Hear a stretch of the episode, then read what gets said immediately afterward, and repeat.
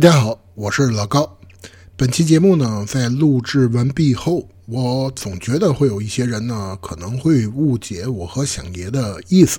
所以呢，经过我和老孙我们两个人的沟通后，觉得还是在节目之前呢，先做一下节目的说明。首先呢，本期节目中对于卧龙的个人感受以及评价，虽然说在节目当中已经做了挺充分的说明了，但是还是希望能再次声明一下，就是卧龙和只狼是作为两款不同的作品去看待的。但是在节目当中呢，为了方便卧龙的评价，所以呢，我们又不得不对于卧龙这款产品拿出来，把它和只狼去做对比。毕竟呢，这款作品其实对于很多人来说，在一开始的初步印象都是特别像只狼。所以呢，本期节目还是希望大家可以理性看待，好吗？不耽误大家时间，节目马上开始。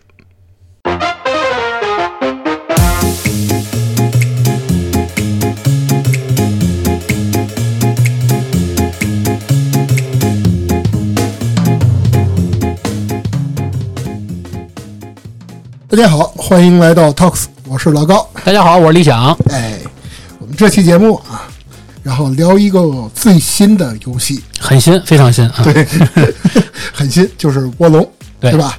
为什么这一期呢？我想爷叫着我们两个人一起聊，因为这里就没有老孙的事儿，对吧？因为他没玩儿啊，还没来及玩儿。哎，第一是他他根本也不玩这一类的游游戏，第二个呢，也是因为我和响爷我们两个人基本上这两天一直在玩是，啊，然后我是三月三号凌晨就一直开始玩，然后玩到三月五号，然后通关了。嗯，呃，响爷应该是录节目之前，刚过的刚过的张让是吧？哎，对，嗯刚打完张让，打完张让。嗯，所以呢，我们两个人觉得这款游戏呢还是比较适合拿出来聊聊的，是对吧？但是你说真聊什么？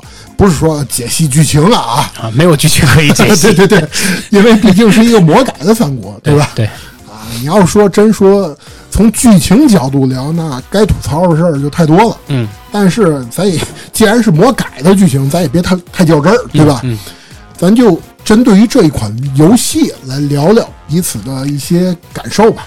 虽然不是说呃要聊这个游戏，但是其实可以把这个游戏大致的一个时间点跟大家来聊一下。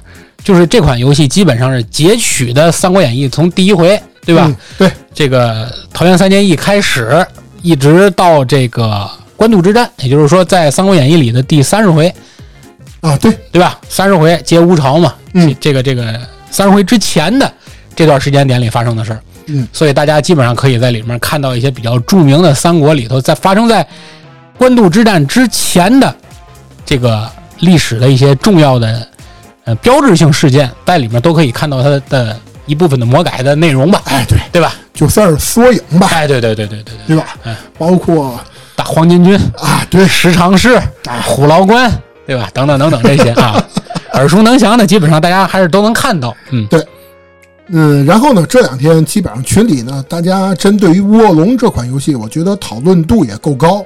嗯那么既然大家呢很多人都去参与讨论，同时也有很多人呢去询问我，就说、老高这款游戏你觉得值得玩吗？或者是好玩吗？那么很多人呢也经常跟我去聊，既然大家这么愿意聊，我们呢也做了这期节目，其实原本没打算要聊卧龙，真的没对对，打算。原来没有这个计划。对对对。但是后来发现发现大家挺关注的，而且确实这个游戏比想象中的在网上已兴起的这股热潮要要大，对，比原先估计的是吧？嗯，所以说一看那就赶个时髦吧，没错跟大家聊一聊啊，聊波热点蹭个热点，蹭个热点，对吧？？省得有人光说那个什么，包括上一期聊《原子之心》都有人说：“哎呦，TOS 终于聊一款新游戏了。”啊，一说游戏，TOS 聊的游戏都是二十年以前的游戏。是是是。啊，那么咱们首先啊，我觉得先来讨论一个问题，嗯就是想约咱彼此讨论一下，嗯，你觉得这款游戏它好玩吗？听听实话吧。没事儿，肯定从从我的角度，其实我觉得，嗯，不是我非常喜欢的动作类游戏。为什么？跟大伙儿说一下为什么？哎呀，真是这个游戏说来实在是让我汗颜啊！呃，我从来没有任何一款魂类或者类魂类游戏被卡住过，而恰恰就是这款被网上大家都吐槽说过于简单的游戏，我被序章的 BOSS 卡了四个小时。对对对，我全程见证啊！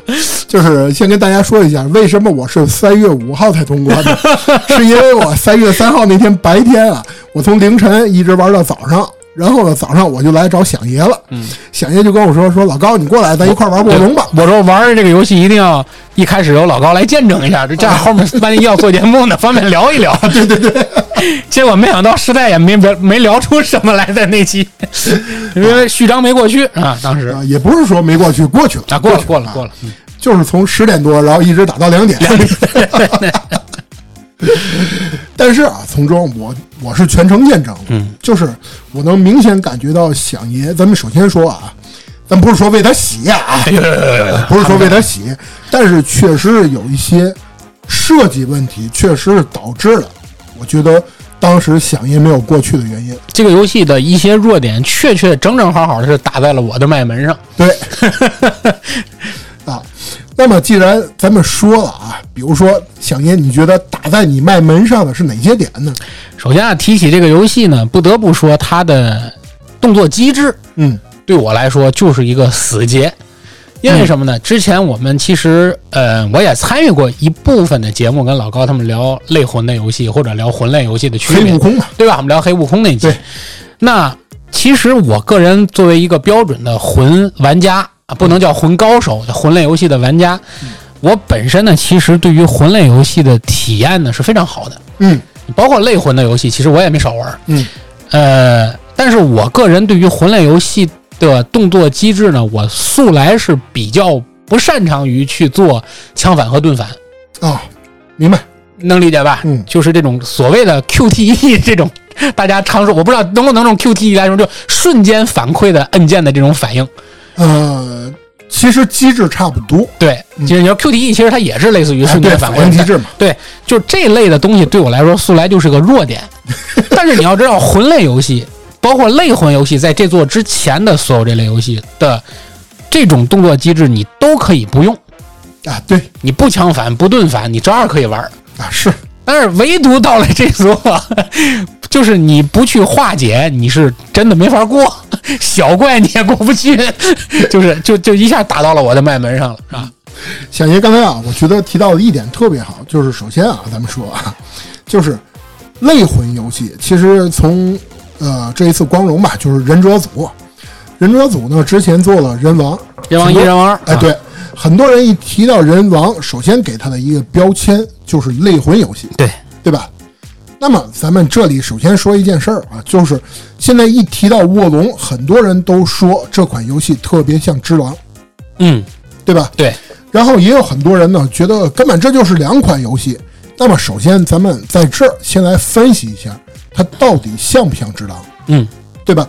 我觉得评价一款游戏它是否好玩，先从它的一个影子，或者是它有一款另外一个作品去做对比。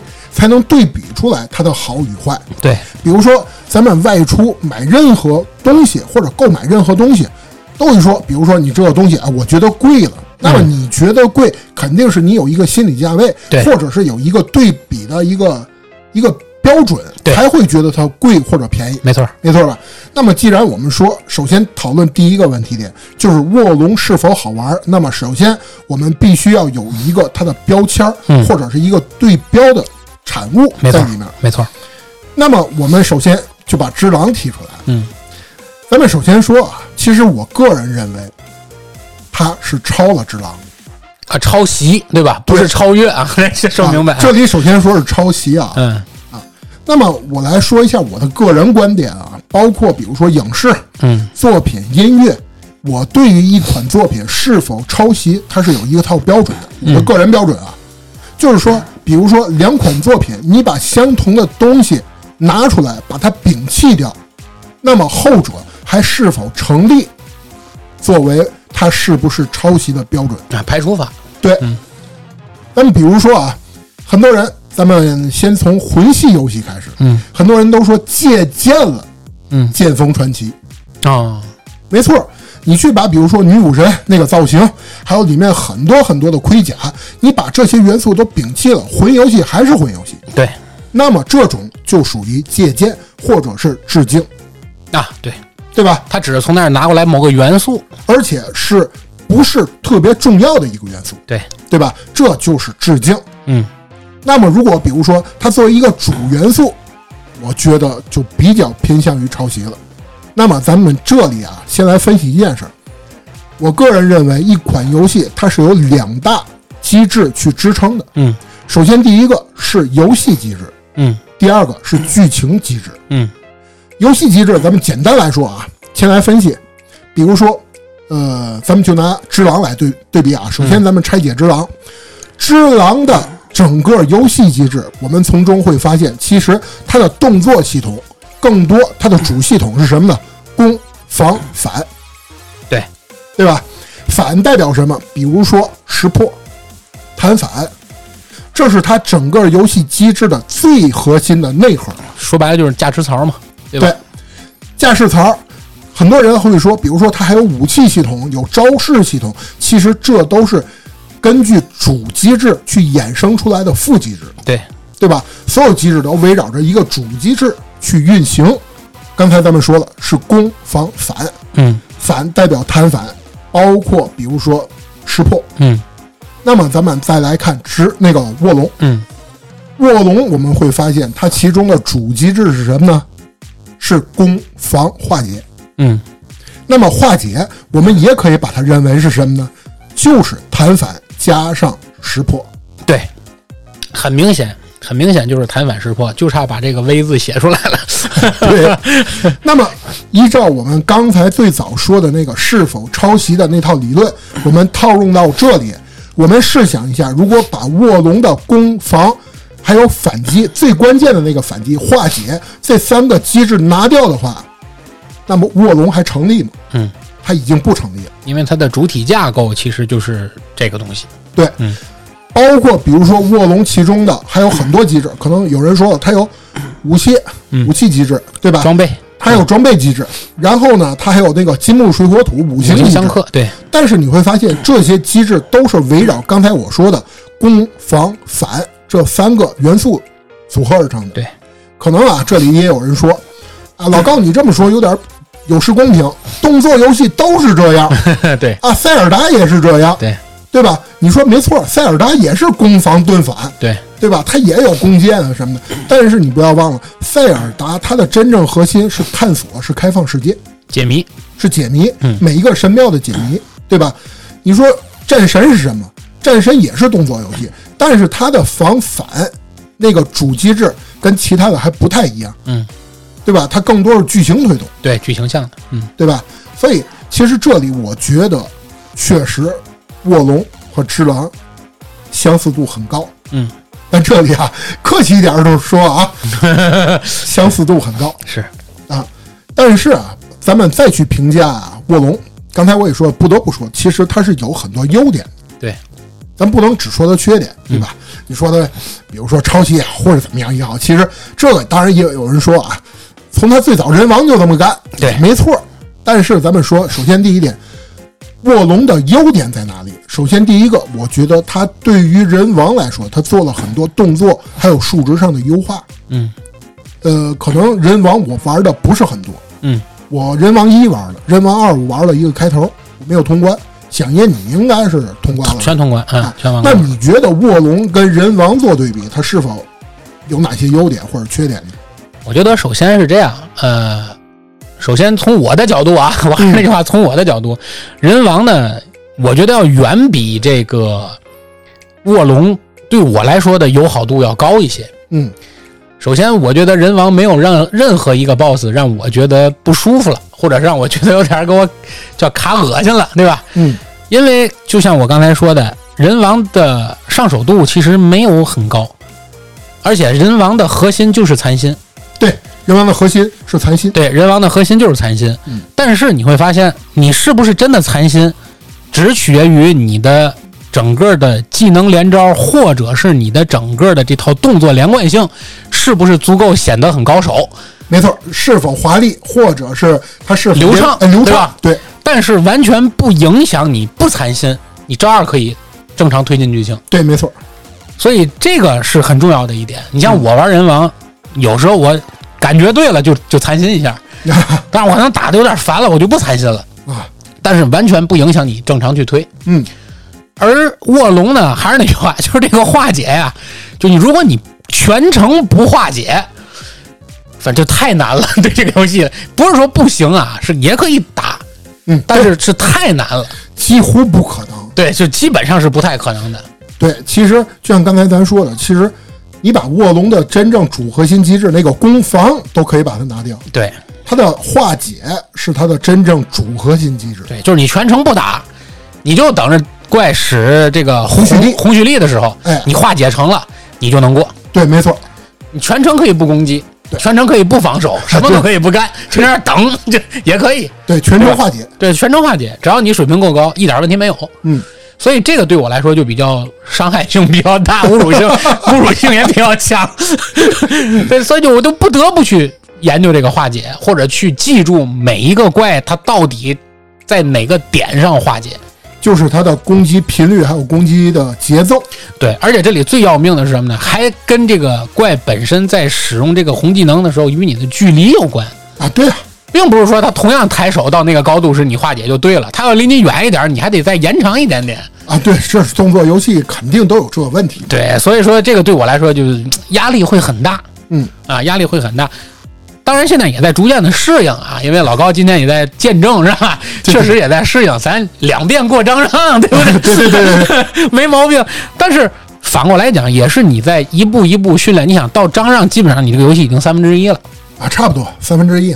对吧？嗯，如果你换到只狼上看三分之一剧情的时候，差不多应该都已经打到上上间隔了吧？应该已经啊，肯定是接雷了，都已经开始，对对不对？你定是上间隔了。对，已经都上间隔了。那游戏已经就是基本上你操作都已经很熟练了，到那个时候，啊，天守阁嘛，对吧？对这悬疑狼什么应该都已经啊打打到悬疑狼了。对，所以说。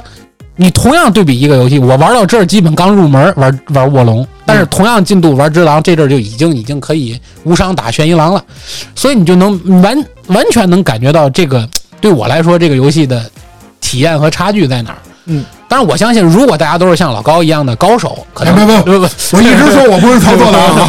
就是可能没有这么明显的体验。但是大家对于我这种一个喜欢在游戏里找乐趣的人，嗯，对吧？即使是受苦游戏，也会去尽量去找乐趣的人，那对我来说，可能友好度和体验感就会差一些。嗯，你看啊，刚才想爷，我觉得他说了这么多啊，我又想起来了一开始那个话题，就是序章卡了四个小时的问题。对，我觉得其实这也是卧龙对比人王的，首先它一个缺点，嗯，就是你能明显感觉到有些设计是在故意恶心你。你比如我卡住我第一个 BOSS 很多次的问题，就是这个视角问题，对，绕柱子的问题。柱子，很多人啊，我记得我在群里就是那个 TOS 二群嘛，嗯提过这个问题。当时有人就说，这样的设计是让你严禁你绕柱子。嗯但是我就说一件事儿，我当时的理由是什么？咱在这儿也说一下啊。当然，欢迎有不同的看法，咱们一起讨论。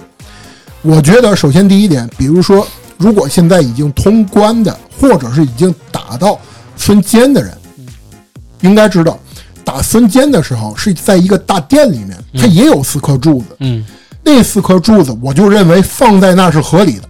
对，因为房梁嘛。对，因为你一个房子，你必须要有柱子，对吧？但是咱们去去想啊，你打张良的时候，在一个大平台上，嗯，它就有那四根柱子，它是干什么用的？就是为恶心你。而且那四根柱子只会挡玩家的视野。最关键的是，你打碎了它，它还有，它过一会儿又刷出来了，对，莫名其妙。就是嗯你会发现啊，就是那个二阶段的张良，他有一招是拿着那个狼牙棒往前捅，对，对吧？往前前冲。嗯，那一招只那个、呃如果比如说你正好跟他在中间卡着一根柱子的话，那个视野只会挡你，根本不会挡他。对，他不会因为有柱子而阻挡他前进。对，他会把那个柱子柱子捅碎嘛，对，对吧？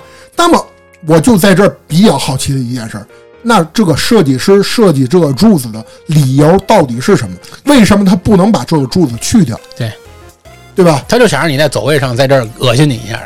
对，所以我在打张良的时候，有时候我就会我就会故意的绕开那个柱子，我不让他我的视角里面有这柱子。嗯，那么可能有人说啊，你你多打几遍，你绕开不就完了？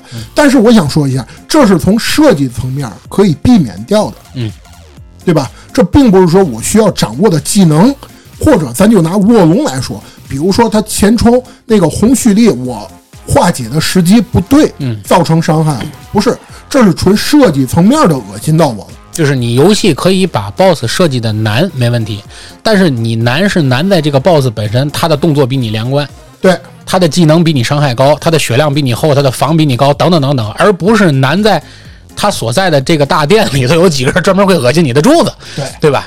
我觉得这是个问题。啊，包括我吐槽最多的就是那个张让，张让刚打完的这个，你看吧，小爷刚打完那个张让，对，对吧？咱就说一件事啊，很多人会说张让不难，对，是不难，绝对不难。伤害不是很高，对啊，伤第一，它伤害不高，但是第二，咱说什么？我这么评价张让这一个 BOSS 啊，就是他集合了魂系列所有的缺点，再加上人王所有的缺点，这两款两个大的类型魂游戏和类魂游戏所有的缺点结合到一身的完美体现。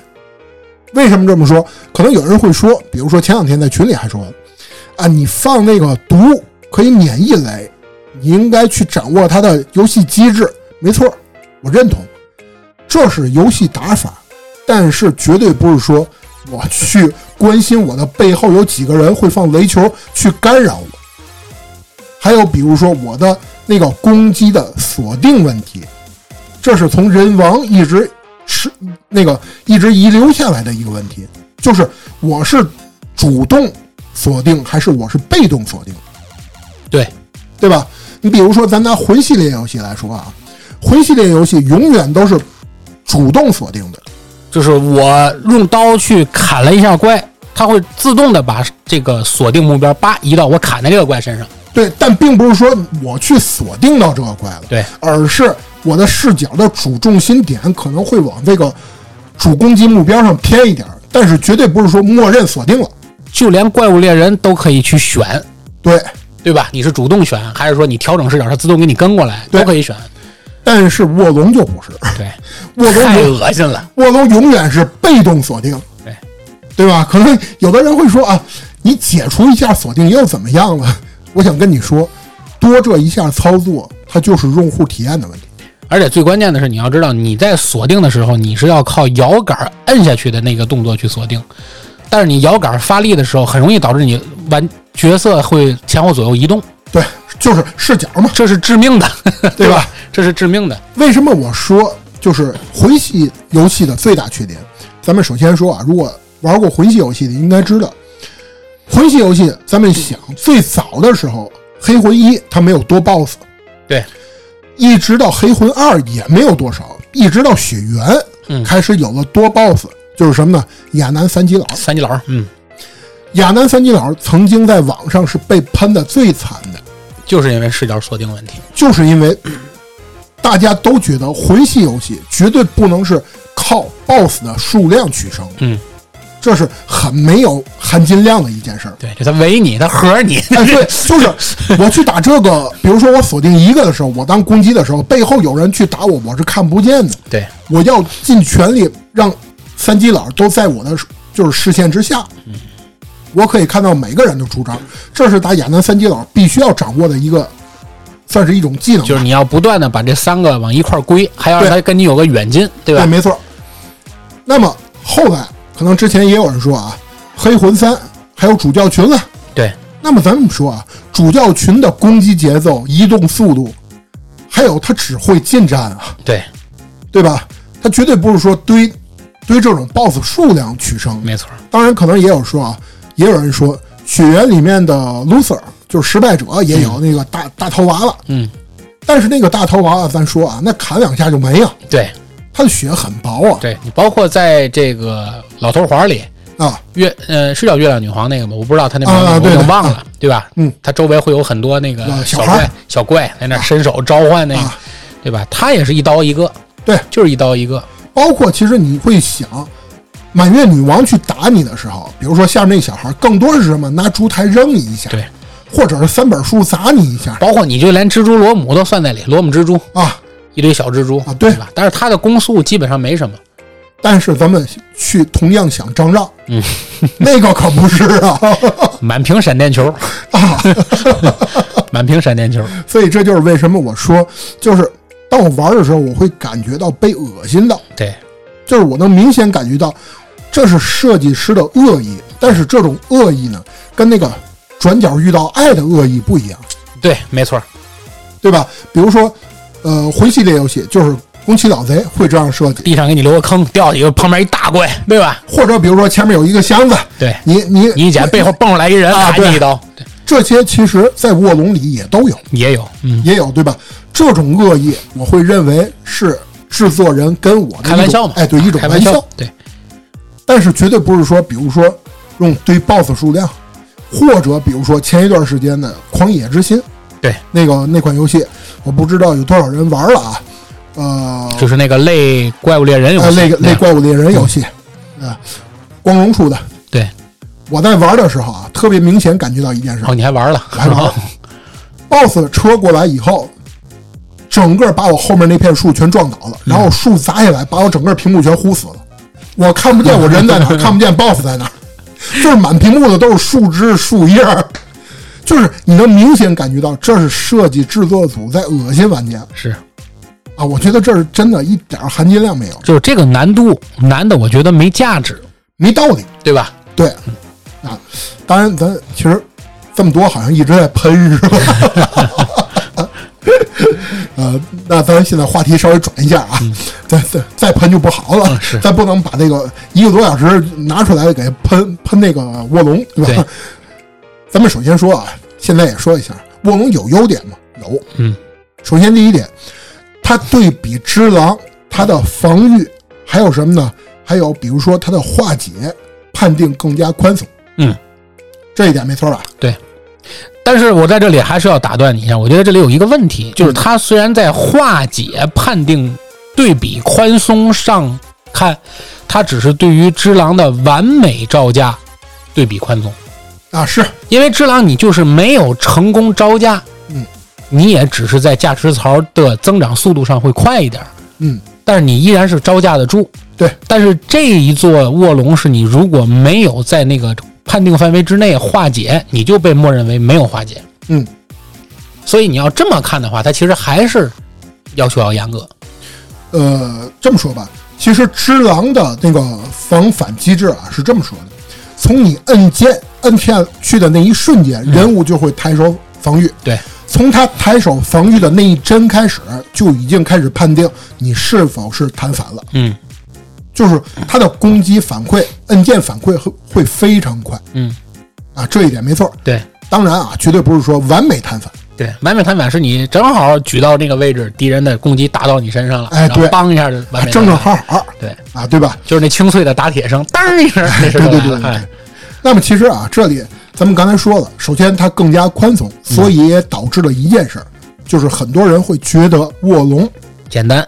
是一款爽游。嗯，对，刚开始老高跟我介绍时也说这爽游没事，爽游，在卡我四个小时之前一直都说，我确实觉得还行，因为我能明显感觉到有时候啊，我的那个化解啊，稍微摁的那个时间长早了或者早晚了。或者晚了，但是一样画上。对，所以呢，我觉得说说到这儿啊，其实还有一件事儿，就是你看啊，咱绕来绕去还是绕不开这个卧龙和只狼的对比。嗯就是我想说的最后一件事儿，就是卧龙和只狼最大的区别就在于它的打击反馈上。嗯你会发现在只狼里面，你的任何攻击会对所有的人形怪物，嗯包括 BOSS，、咱就拿最终 BOSS 一心来说，嗯，你去攻击他的时候，都会对他造成一定的反馈，能压住他。对，或者是他的攻击由攻击转为防守，对你你可以压制住他。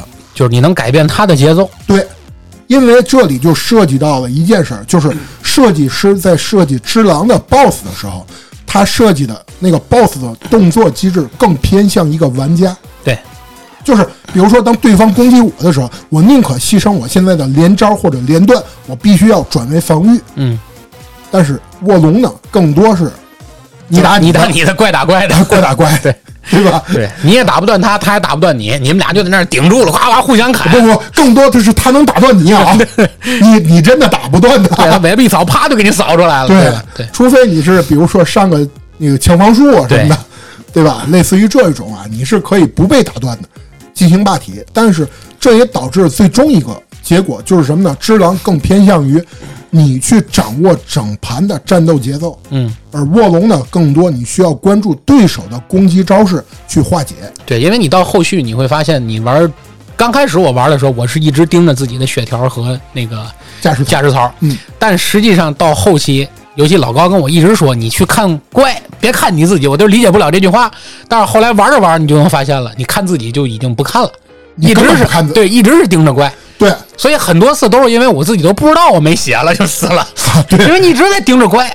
对你就是你可以忽略掉你自己，包括我出的每一招，可能我心里都有数。对，对吧？然后也有人说这是爽点，没错，就有一种啊，我跟游戏里的角色，然后变成合而为一了。对啊，就是就是我和怪的事儿，跟啊角色没有什么关系。对，确实是你你玩卧龙，确实能感受到这种这种就是情境吧。嗯这也是我觉得卧龙比较爽的一点，嗯再加上它的动动作机制，嗯对吧？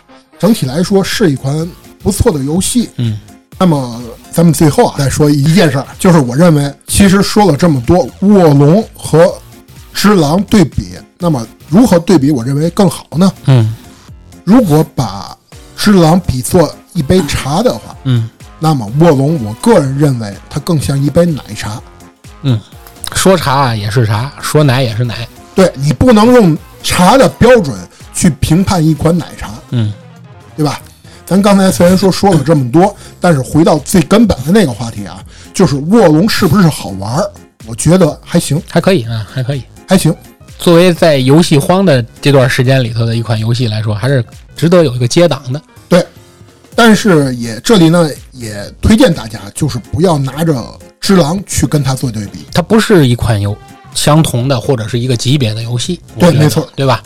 就跟当年拿这个呃人王去和其他的这个魂类游戏对比是一样的。嗯，因为你会发现这种类魂类游戏，尤其是光荣制作的这些系列游戏啊，你会它刚开始都是会很难，嗯但是随着你人物角色的提升，或者你不断的去刷，让你角色足够碾压的程度的情况下，这个游戏的难度会陡然下降。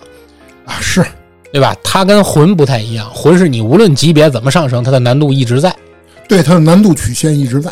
嗯，所以说这类游戏还是前期会很吃苦，然后逐渐的就会变成一个刷刷刷的游戏，所以它不顶多叫类魂嘛，啊，就是类魂对吧？顶多叫类魂嘛。嗯啊。但是一很多人可能一说类魂，第一个也也想到的，当年啊、嗯是人王，嗯没错，人王确实算是类魂游戏里做的最出色的，嗯，对吧？毕竟光荣做的嘛。学的也多，然后往里装的就感觉就是一大馅儿的包子。第二个问题呢，就是群里可能有很多人，我相信听这期节目的时候，可能有的人还没有玩儿。嗯，那么我在这儿说一下，有的人问我，老高这款游戏值得买吗？不值得。我给大家的建议呢，就是如果是 PC 平台，前提啊、嗯是你有手柄的情况下、嗯啊，千万不是键鼠啊，嗯开 XGP 玩很合适。嗯，因为 XGP 免费。对，啊，XGP 免费，开 XGP 很合适。嗯，这里前提记住记住啊，绝对是你有键，你有你有手柄，啊，别用键鼠玩儿，因为它对键鼠优化非常不好。基本上是暴力移植。嗯。啊，如果呢你是主机版，主机版呢，如果你是叉叉 S 叉嗯，啊，你开 XGP 一样，对，对吧？如果你是 PS 五用户，再等等，嗯，目前的售价有点贵不值这个这个就是略虚高了，是吧？啊。对，确实，包括现在实体盘也溢价，嗯，应该昨天问的四百多，不到五百，还是贵，嗯，还是确实有点贵，我觉得两三百差不多。这个游戏，三百吧。嗯，就是 Steam 现在的售价很合适嗯，Steam 多少钱呢？三百嗯啊，普通版啊，不是豪华版啊，呃，我觉得还比较合适。那么目前如果比如说给大家一点建议的话，我建议是如果大家真的很想尝试一下这款游戏，XGP 开一个月玩玩，嗯啊，拿手柄玩，嗯，挺合适。然后呢，后期可以等 Steam 打折或者是实体盘降价呢再去买，啊，是比较不错的。是的，啊那最后呢，我觉得个人给点评分吧，嗯，啊，七点五，啊，够高的了。十分满分制啊，七点五就是及格线以上，它绝对是及格线以上的一款游戏。嗯，抛开了它的 PC 问题啊，PC 问题这里我都没给它扣分，包括它的键盘鼠标不适配，包括它的按键延迟，包括 PC 版有闪退问题，主机都有，主机都有，都有，都有。嗯，我都不知道。我我第一款 Xbox 报错的游戏就是它，从来没遇到过啊，从来没遇到过。x S x 运行过程中报错没有？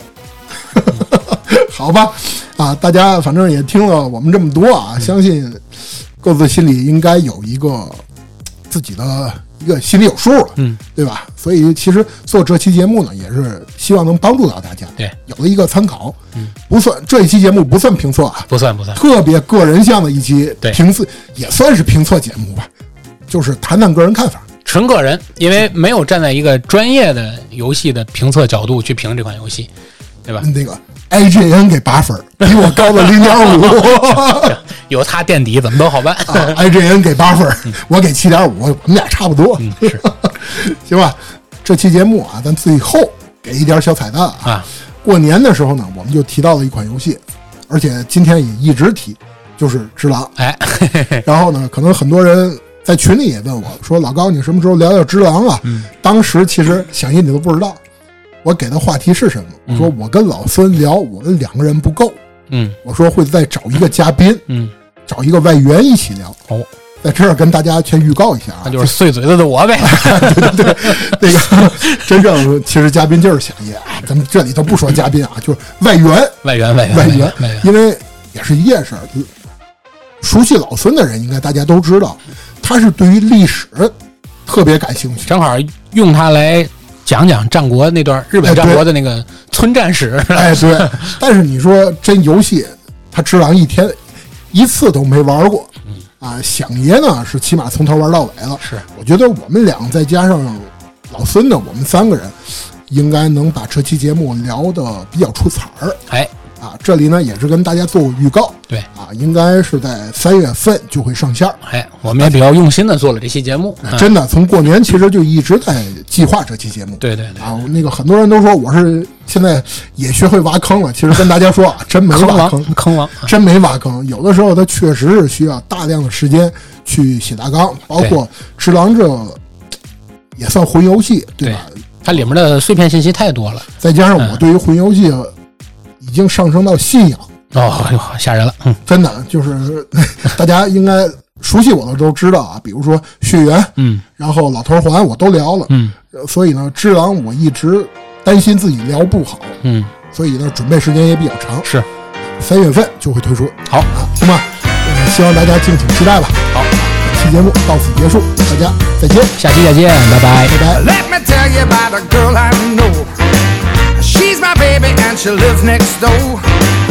Every morning before the sun comes up, she brings me coffee in my favorite cup. That's how I know.